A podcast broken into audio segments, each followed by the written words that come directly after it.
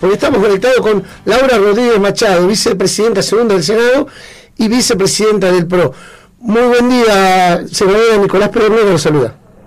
¿Qué tal? Muy buen día y yo estoy en Córdoba en estos momentos, así que también un saludo acá desde las sierras cordobesas. Claro que sí, saludo a Córdoba que nos siguen. Tenemos, nosotros en nuestro portal tenemos una de las chicas que trabaja desde Córdoba, Carolina Araujo, le mandamos un saludo desde ahí. Bueno, bueno, hay un día hermoso hoy, anoche llovió mucho, cayó piedras en varias regiones de Córdoba, pero hoy es un día espectacular.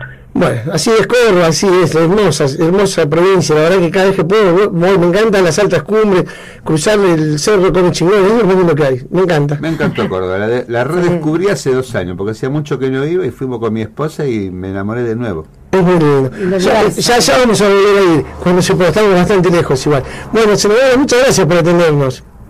No, de nada, buen día. Bueno, entonces, una vez nosotros queríamos hablar un poco porque, bueno, usted vio que el presidente tomó la medida o la decisión de restringir un toque sanitario, toque de queda, como lo quieran llamar ahora, las nuevas palabras que se utilizan. Y bueno, Schiaretti dijo que en Córdoba él no lo iba a, implementar, porque el presidente dejó liberado cada gobernador. Y usted, siendo de la oposición al presidente, al gobernador y al presidente también, le, dijo que estaba de acuerdo con lo que decía Schiaretti. Eh, correcto, además uno está de acuerdo con, con las medidas de gobierno, más allá de que responda o no o participe del mismo partido político. Eh, nosotros desde el PRO hemos dicho que estamos de acuerdo que las restricciones nacionales en esta nueva decisión de Alberto Fernández de restringir, se hablaba de algo así, un toque queda, que está bastante diluido el tema porque no sabemos a, a ciencia cierta si esto es así, si no es así, si vamos a tener sanciones, si no, quiénes, dónde, cuándo. Pero lo cierto es que en la provincia de Córdoba este DNU no se va a aplicar. Se decidió que no se restringe la circulación entre las 11 de la noche y las 6 de la mañana y tampoco una serie de restricciones que se plantean. Quedan obviamente las mismas precauciones o prevenciones que hasta la fecha hay, ¿no es cierto? Que son de mantener distancia social, de no aglomeración de gente y demás cuestiones, pero el DNU eh, que plantea desde el gobierno nacional, Córdoba no, no lo va a aplicar. Senadora José López, buenos días.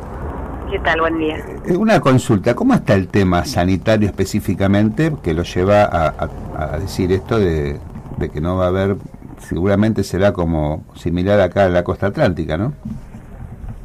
Bueno, la verdad que uno ve más fotos o con los medios nacionales de comunicación de la costa atlántica y del interior hay turismo, no un turismo como ocurría en otros momentos, los protocolos de los eh, hoteles y cabañas y restaurantes son bastante estrictos. Eh, ocurre que también hay aglomeración de gente. No, no sé si en la misma proporción que dicen que en la costa, pero sí hay. Pero corresponde allá a cada municipio local coordinar esa aplicación de la, del cuidado en las restricciones sanitarias que hay locales. Ahora, cuando empezó la pandemia nosotros nos decían que el riesgo era que no hubiera suficientes camas de terapia intensiva destinadas para las personas que sufrieran COVID en una etapa crítica. En Córdoba no hay todavía en estos momentos una situación crítica de cobertura de esas camas.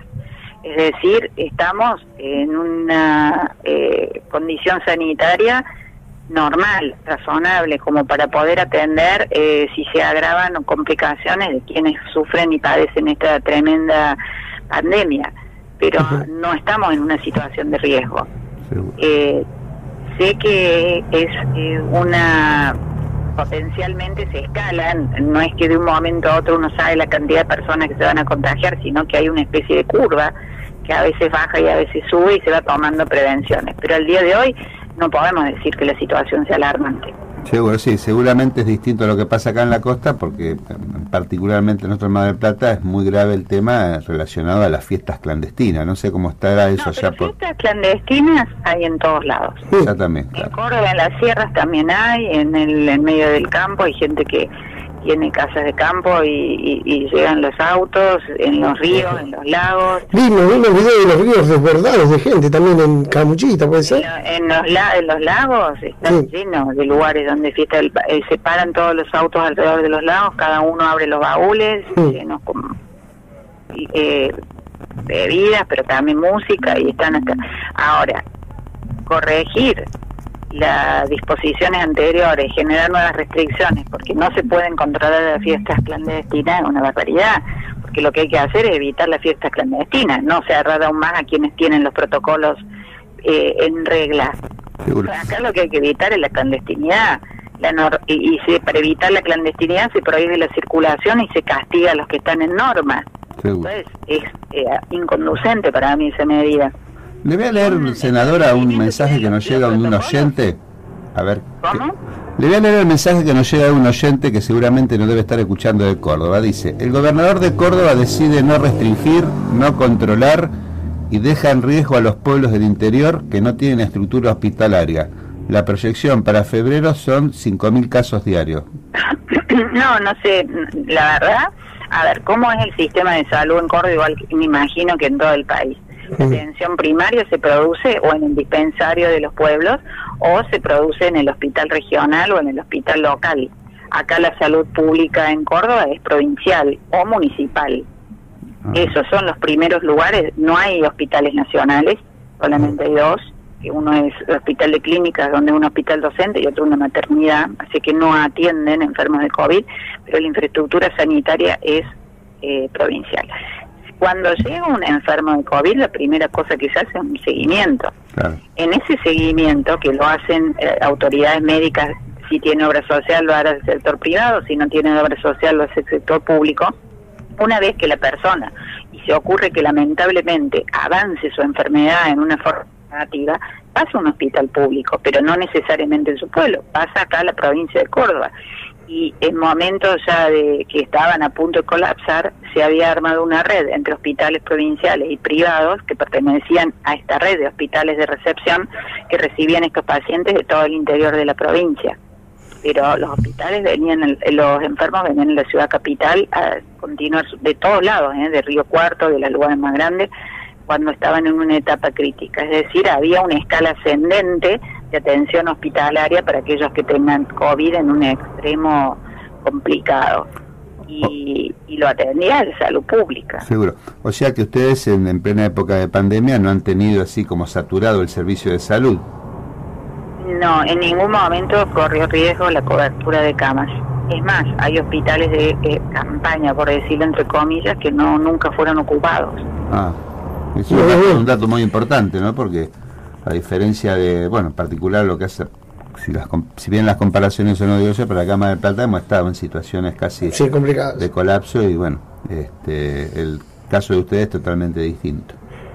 No, no, a ver, eh, lo que pasa también eh, está bastante descentralizada la salud en Córdoba, ah, O sea, hay municipios que tienen hospitales, hay, eh, pero acá el hecho con, con el COVID es que cuando llegan a camas de terapia intensiva. Entonces, lo que se calcula, y lo que yo no soy médica, soy abogada, pero lo que sí me he informado con el COE, que es el Centro de Operaciones de Emergencia, quienes coordinan las operaciones en Córdoba, es que se verifica mucho la saturación de las camas con respirador. Ese es el punto álgido que hay que considerar y bueno, que están permanentemente monitoreando. Claro, es, eh, senadora eh, Adriana la, la saluda, buen día. Eh, el, en el boletín oficial, si bien falta, digamos, la letra chica, como se dice todavía, pero en el boletín oficial se da, se dice, hay dos parámetros que dan para, mm, para entonces eh, que cada provincia o cada distrito tome su, su este, conclusión de acerca de qué hacer, que es la, la, la razón, que sería cuando los, casos, los casos aumentan un 20%, y la incidencia. Eh, así que bueno, hay como un libre albedrío para que cada gobernador y cada este pueda hacer eh, eh, lo que considere, ¿no? Pero la verdad, perdón, no sé cuál es tu pregunta, Adriana, te dejo terminar, pero te digo, siempre hubo libre albedrío. Acá cada provincia puso las restricciones que le parecieron más oportunas. Exacto, exacto, sí, sí. Siempre así. Y debido a lo que comenzamos charlando, como para no molestar, un sábado de la mañana y agradecidos que nos atienda desde Córdoba, eh, o sea, de Córdoba va a seguir normal, los restaurantes abiertos, eh, bueno, los bares, todos horarios normales, o sea, ya está. Sí, no, son los horarios con, con, o sea, eh, hasta la una de la mañana, no no es que puedan estar abiertos toda la noche, los boliches, por llamarlo de alguna manera, no, no están habilitados. Sí hay algún tipo de recitales con algún cuidado o algún espectáculo público, los teatros en Carlos Paz están funcionando. Eh, hay actividad con, ya te digo, los cuidados de rigor, pero eh, interpreto que el tema de las fiestas clandestinas es algo que está... Eso es lo que es más por ahí, ¿no? La cosa. Porque no hay boliche y la gente joven quiere salir. Entonces, eh, esta cuestión de la fiesta clandestina, que no necesariamente son, en, por lo menos acá, ¿no? En locales cerrados, hay de todo. Pero son eh, en, las, en las playas de los ríos. En las playas de los ríos que se citan por Facebook o por WhatsApp o por redes sociales y aparecen con sus autos bueno, son filas y cuadras y cuadras de gente que abre baúles y música y se van conociendo y así es. Eh, senadora, mm, por último, y agradeciendo de vuelta eh, esta comunicación, eh, más allá de lo que venimos hablando de los jóvenes, la mayoría, digamos, los cordobeses, ¿están eh, acatando los protocolos, las normas? ¿Se cuidan, digamos? ¿Es más fácil? Y hay de todo porque como en toda sociedad existen las personas muy responsables que ni siquiera van a ver a sus familiares mayores y existe quienes se empiezan un poco a relajar porque después de tantos meses desearon pasar Navidad en familia e hicieron reuniones familiares bastante más numerosas de lo previsto o el extremo de las fiestas clandestinas donde los jóvenes la verdad que todos los fines de semana quieren salir. Sí, como en todos lados, la verdad, no, no, no, modifica nada, todo, el mundo está pasando esto. Hay de todo, hay, hay de todo, pero en general eh, se controlan bastante los Yo la verdad que felicito al sector gastronómico, hotelero, de servicios, porque ellos que brindan los servicios han hecho grandes inversiones por el tema de COVID, han, sacado sus mesas afuera, han hecho eh, pérgolas para que puedan estar todos al aire libre, todos los lugares donde se ofrece comida en general son afuera. En la vereda, en patios, se, han armado de una manera tal que, eh, bueno, han cumplido una serie de, requisitos y, bueno, está trabajando así, ¿no? Así es. Es, a ver, la incertidumbre acá es no saber tampoco me imagino que es fácil saber cómo sube esta curva, ¿no? Pero que hace una semana que vienen diciendo si hay toque de queda total, si te sacan el auto, si te ponen multa, si vas a poder abrir, si te tenés que volver en la mitad de las vacaciones, si no te podés volver, si podés volver a tu provincia. Esa es la incertidumbre que, más, que liquida a la gente. Eh, porque no no sabemos a qué atenernos, la gente que hizo inversiones no sabe a qué atenerse, la gente que viajó, la que tiene reserva, la que tiene una semana al año para salir con su familia a un lugar distinto después de pasar este este tremendo 2020. Entonces, está bien, uno no pretende que el gobierno tenga bola de cristal, pero pero todos estos trascendidos también mellan el ánimo de las personas, las emociones, porque necesitamos un poco más de certeza. Exactamente. Bueno, senadora, muchas gracias por atendernos. De nada, muy buenos días.